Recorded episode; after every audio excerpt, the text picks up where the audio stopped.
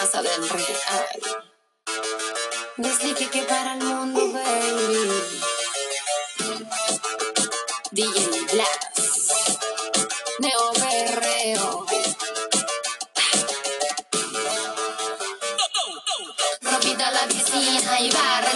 Con el pelo que te llegue hasta el suelo. Tirale con el abrigo de pelo y barra el piso con el pelo que te llegue hasta el suelo. Tirale con el abrigo de pelo.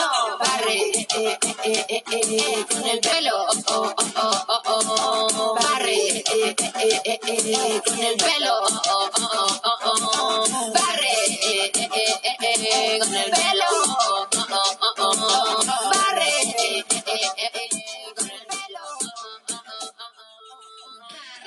Tomasa del Real.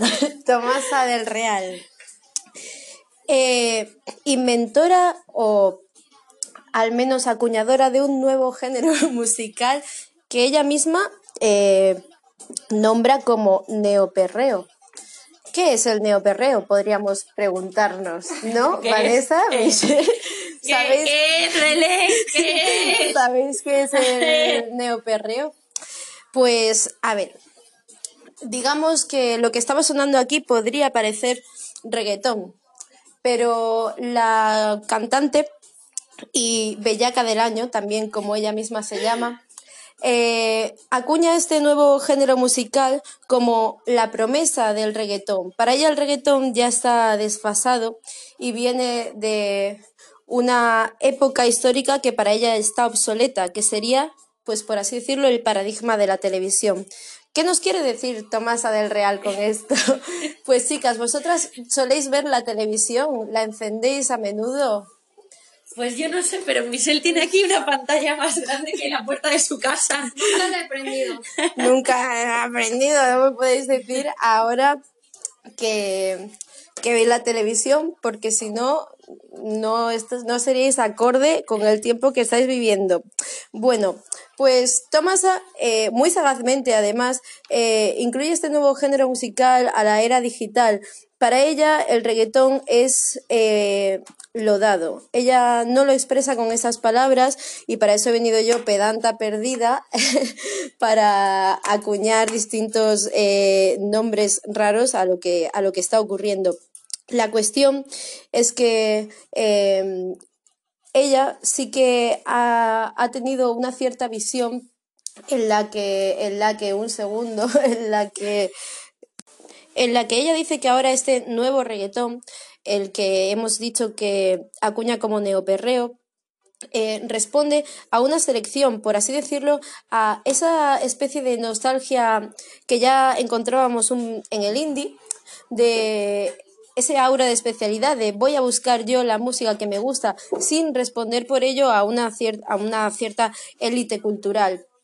Eh, Tomasa con sus palabras parece aproximarnos a una realidad en la que eh, Internet, véngase donde vengas, eh, resulta como una suerte de paradigma democrático o paradigma de accesibilidad donde la gente puede buscarse y, y bajo esa circunstancia eh, surge una nueva forma de perreo, de baile. Eh, a su misma vez, Tomás ha sido bastante ¿Podrías describir cómo es esa forma de perreo de baile? Pues, por ejemplo, verlo, pero...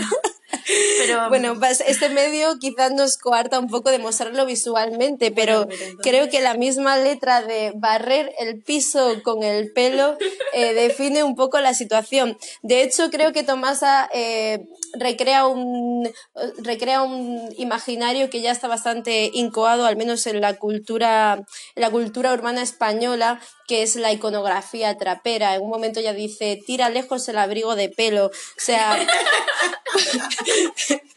eh, si tienes un abrigo de pelo, ¿qué pasa? si no tienes un abrigo de pelo, no perteneces a esta generación. Tienes que tenerlo y Vale, tirar vale, y desentenderte de él. También tenemos toda esta despreocupación eh, que responde a esta, a esa, a esta situación que actualmente estamos viviendo un poco los jóvenes de eh, mejor que no te rayes porque no hay nada cierto, no hay nada cierto en el porvenir.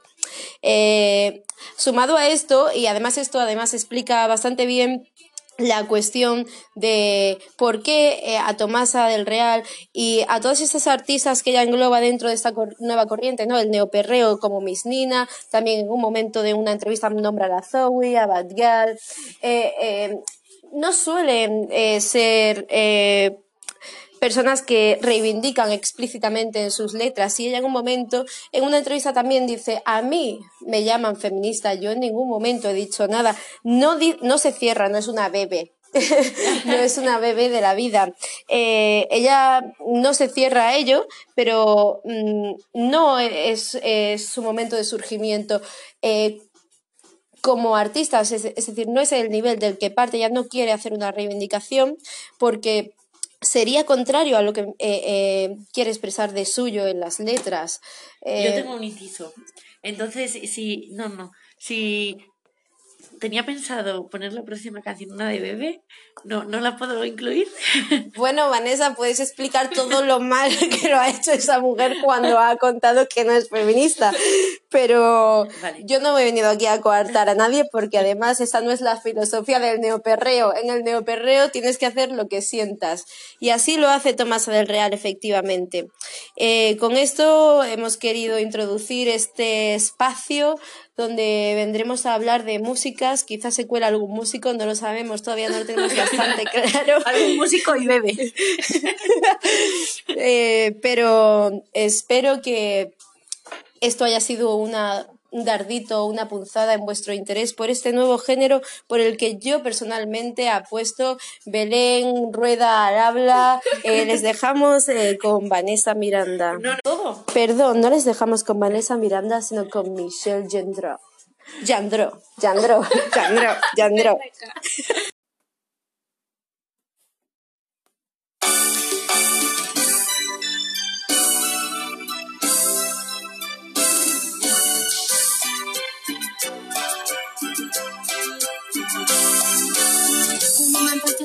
quiero ver.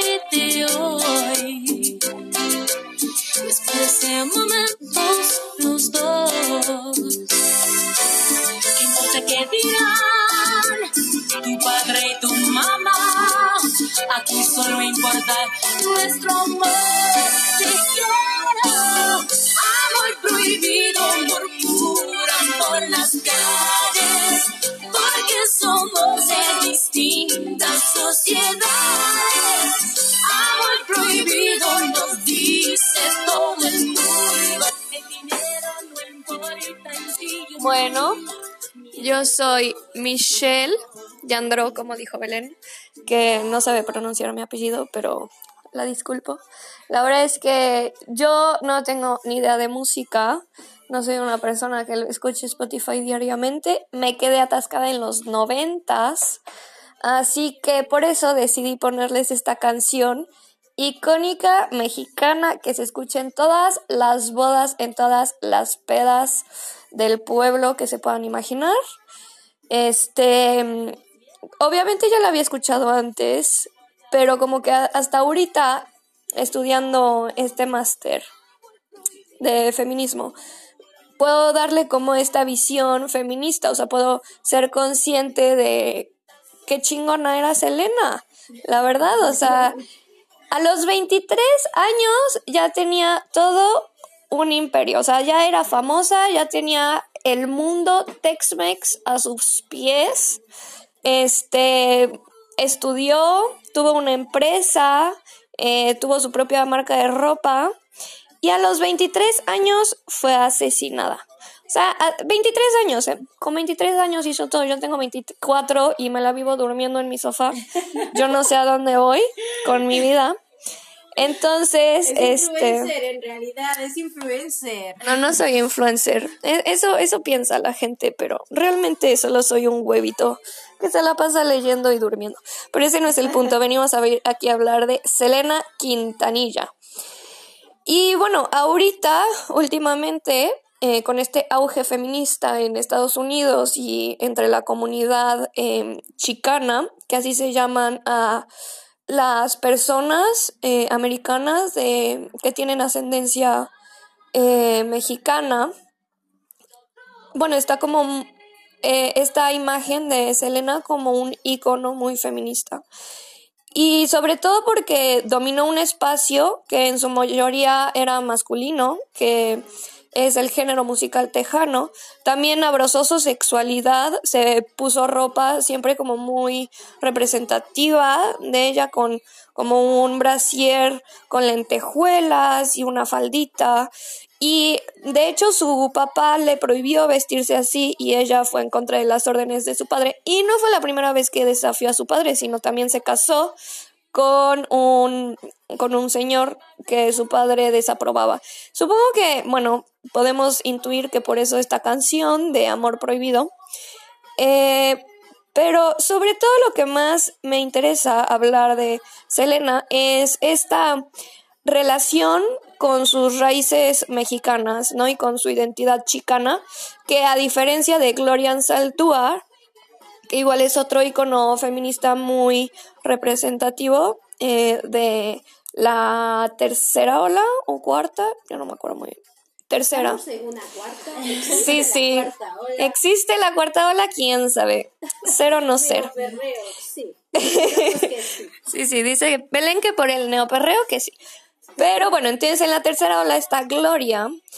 Y tenía mucha, mucha, como, no sé, como un conflicto muy interno con su doble nacionalidad o con su identidad fronteriza, como ella le llamaba, que era como una especie de herida que ella cargaba a todas partes y como que no se sentía ni de un lado ni del otro, ni gringa, ni mexicana, ni...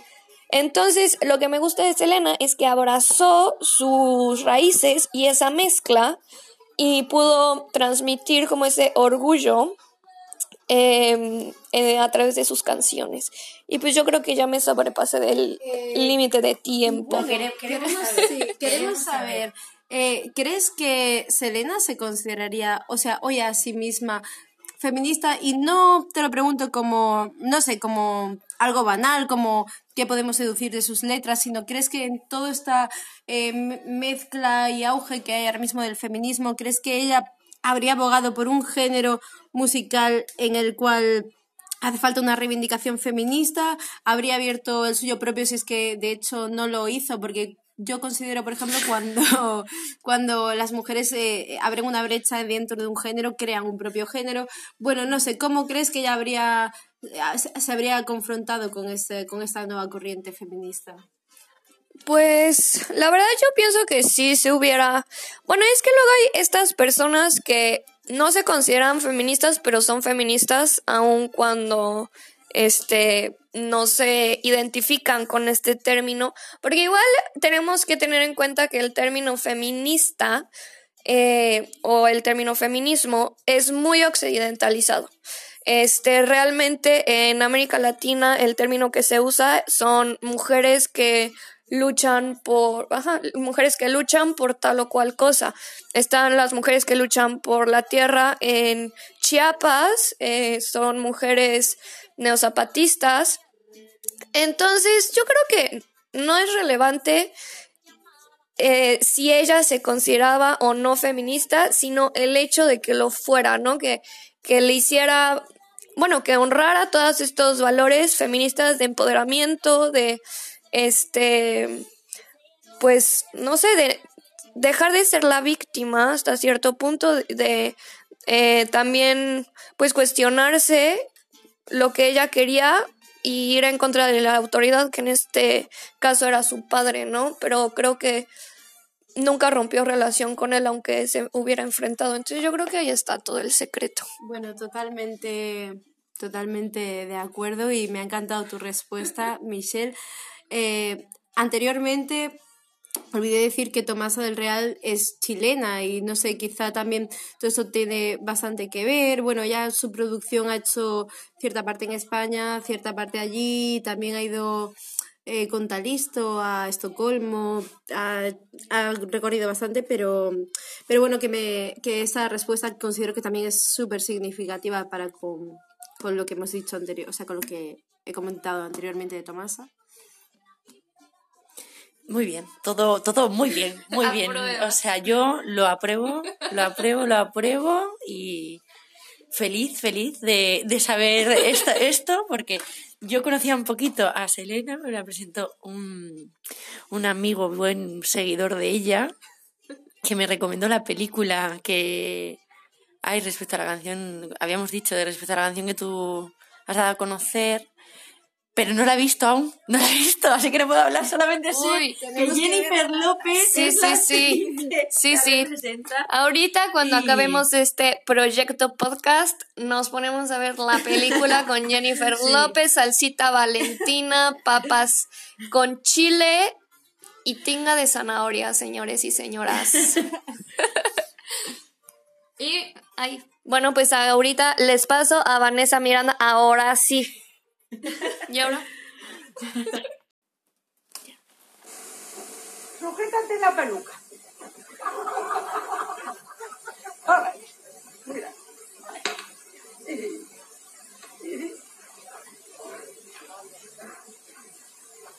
Soy el curro Romero del mantoneo. Y cuando quieras, oberturea y preludia.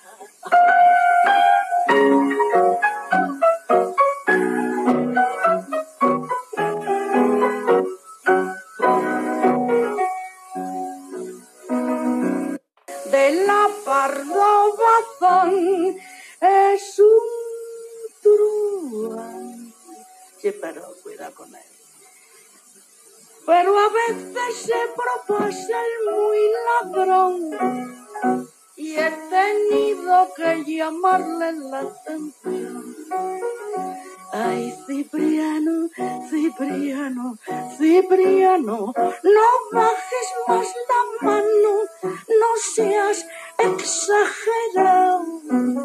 Así con mucha X, exagerado. Si no bailas con más comedimiento, al primer movimiento te la has ganado.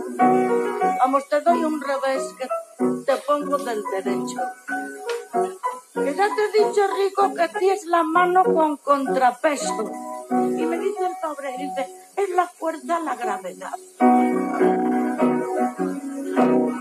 Y el defecto de tener un pronto que si no le sujetan Bueno, bueno, bueno. Pues aquí tenemos a Olga Ramos en vivo con la canción Ay Cipriano. ¿Quién será ese Cipriano? No sabemos, no sabemos, pero bueno, primero de todo he de pedir disculpas por el mal sonido, porque yo, como sí, de la generación millennial, pero de la de verdad, no de esta, de mis amigas que vienen aquí, de que sí, pero en realidad son más zetas que millennial. Por eso también tienen un don de la palabra, porque están, o sea, tienen interiorizadas en sí mismas las todo este tipo de aplicaciones, Instagramers y mundos virtuales. Y por eso ellas mismas han utilizado Spotify y yo, pues no, yo YouTube de toda la vida. Y bueno, también hay que decir que Olga Ramos, si la queréis escuchar, está en Spotify. Pero, pues es que hay que verla, hay que verla, porque ella fue una cupletisa. Bueno, yo barriendo para casa, siguiendo con el, la canción de Belén, barriendo para casa es extremeña de Badajoz de 1912. O sea, si Michelle decía que estaba en los 90, yo ya no sé en qué año estoy. O sea, ¿qué queremos decir? Pues espera, que es que voy a parar esto, porque vamos a continuarlo con Spotify para que siga en lista todo y se va a repetir la canción, pero maravilloso, maravilloso, para que sepáis. Ay, Cipriano, ¿quién es? Entonces, yo que vengo a contar, sí, que ella fue una violinista, se quería dedicar a la música, su abuelo fue un cantante de fado portugués y su madre también quiso ser cantante, pero como su padre era militar, su padre dijo que nanay, que no, que no, que militar nada, que pa' casa. Y entonces Olguita, así bien rebelde ella, convenció a su familia de poder ser cantante, pero con la condición de meterse em, en el Conservatorio de Música de Madrid. Y allí pues comenzó a tocar el violín y bueno, fue creciendo, total, que al final terminó tocando en un bar en La Palma, en el bar, no, La Palma, La Palma, Vamos a ver, vamos a ver los apuntes, no me acuerdo. Eh, sí, Bueno, vamos a decir La Palma hasta que lea lo contrario.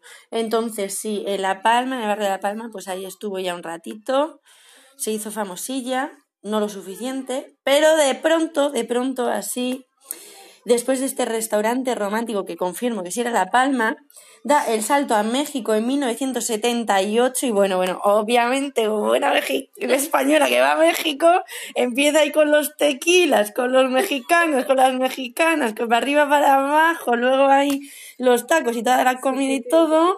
Y ¿Te sientes identificada, Vanessa? como si hubiera estado yo en México, Ah, como si yo hubiera estado Con ella, con las Con ella. mexicanas y los mexicanos. Nada, vamos a ver. Aquí estamos hablando de Olga, de Trinidad Olga Ramos Sanguino, no mi. no de- Pues yo creo que sí es un poco Bueno, autobiográfico vamos de a- Vanessa. Vamos, yo creo, yo creo que aquí nos estamos precipitando en contar biografías que no pertenecen a la grabación que queremos hacer. Entonces ella tra- traspasa la frontera, traspasa la frontera y no me acuerdo, no sé lo que la pasó allí, pero el caso que luego ya llegó aquí, vamos, empoderadísima a España y montó su propio negocio, el que se llamó Las Noches del Cuplé. Que bueno, eh, para quien no sepa el cu- lo que es el cuplé, el cuplé, según Wikipedia, y que yo también confirmo, es un estilo de música ligero, popular, que a veces puede resultar un poco grosero y sexual. Pues, a ver, ¿Confirmas? Be- Belén se acerca aquí porque quiere Me decir algo. Porque está sonando Tomasa del Real que no deja de, de, de La volver. Tomasa, aquí qué poco sorora, aquí nada más que para ella Ella en la zona, que ella que no- para el ella feminismo la no zona. es, no es lo suyo. Y bueno, pues obviamente, bueno, ya falleció en el 2005, como no era en Extremadura, nos da igual dónde falleció, entonces, no sé, en Boadilla del Monte, en Boadilla del Monte, ella amaba Madrid, y bueno, pues al fin y al cabo, nosotras aquí viniendo de diferentes lugares, Michelle y Belén de, además, espacios fronterizos, bueno, Michelle no tanto, bueno, pero, pero ella ha hablado de la frontera, da igual. O sea, eh, al final, pues las tres aquí reunidas en Madrid con Trinidad Olga Ramos, los chotis, el cuplé y. La Mau, la Mau, la Mau Verde, la mejor cerveza del mundo. Y pues nada, yo os animo a que veáis un vídeo de ella, os dejéis llevar por esos mantones, esas mm, batas de seda, de seda o del mercadillo, del mercadillo de los lunes, de Alcobendas, y, y pues que eso, que...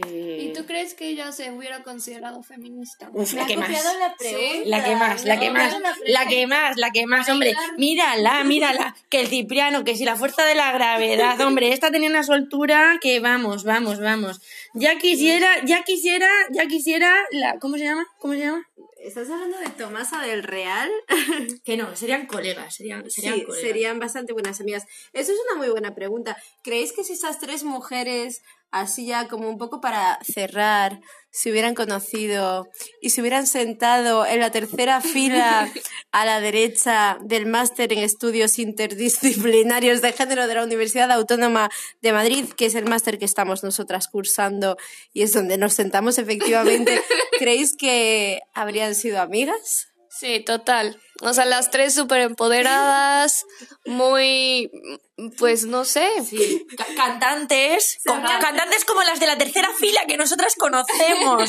Una voz, wow. O sea, Se habrían reunido para hacer un podcast seguramente eh, sobre otras Karaoke. sobre otras figuras y se habrían bebido una buena cerveza juntas. Yo también. Secundo la moción. Pues ya que, ya, ya, ya, ya.